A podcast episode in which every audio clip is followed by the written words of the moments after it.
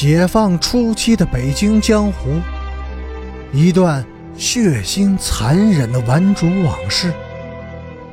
欢迎收听《北京教父》第一百二十六集。看着眼前发生的一切，边雅君想：我们这个社会能和解吗？茫然无知，头脑中只剩下一片空白。画舫斋血案之后的第二天，义愤填膺的老红卫兵闯进南城天桥地区，搜索赫尔根。他们很快就在当地居民的指引下找到了贺家。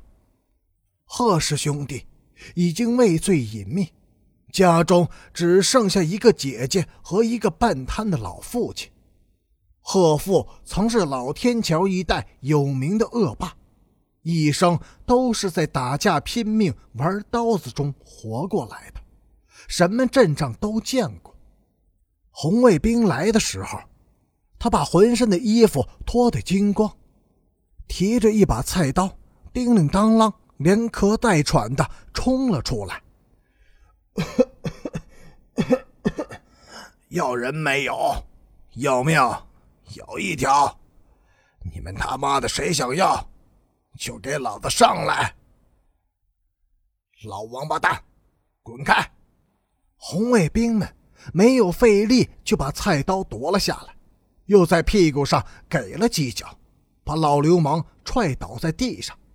紧接着，十几条汉子持刀舞棒的闯了进去，一通海砸，锅碗瓢盆、香厨柜案全都被砸得稀烂。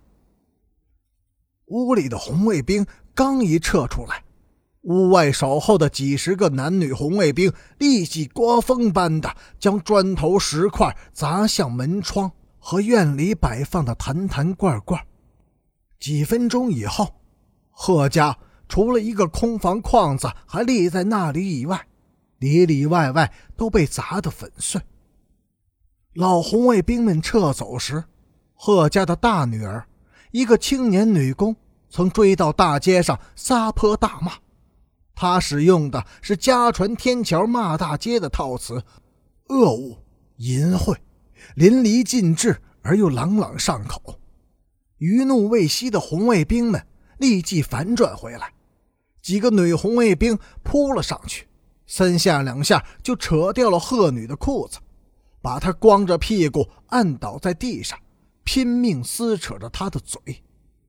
他的嘴角被裂开一道很长的豁口，像母狼似的呲出两排洁白的牙齿。但是他仍痛骂嚎叫不止，两条光腿疯了般的在半空中蹬踢。一个女红卫兵被他当胸踢了一脚，仰面摔出去好远。让我来！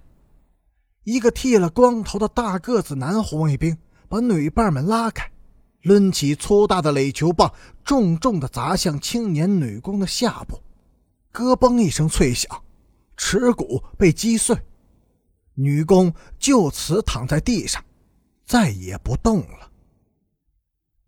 在同一天的傍晚，又连连发生了两起强奸伤害案。这两起案件极其相似，受害者都是无辜的女学生，而作案者却是一些十五六岁的男孩子。傍晚，在鼓楼大街的闹市上，两名女学生被五名歹徒劫持，劫持的原因极其荒谬。这两名女学生都穿着黄色的旧军服，梳着短刷小辫从装束举止上看，像是劫持者年纪很轻，最大的不足十六岁。女学生被强行带至安定门外的一片荒芜的苗圃里，在进行强奸时，由于女学生惊恐的尖叫。引来了正在附近根干树叶的几位农村妇女，他们大喊了几声，把小流氓吓跑了。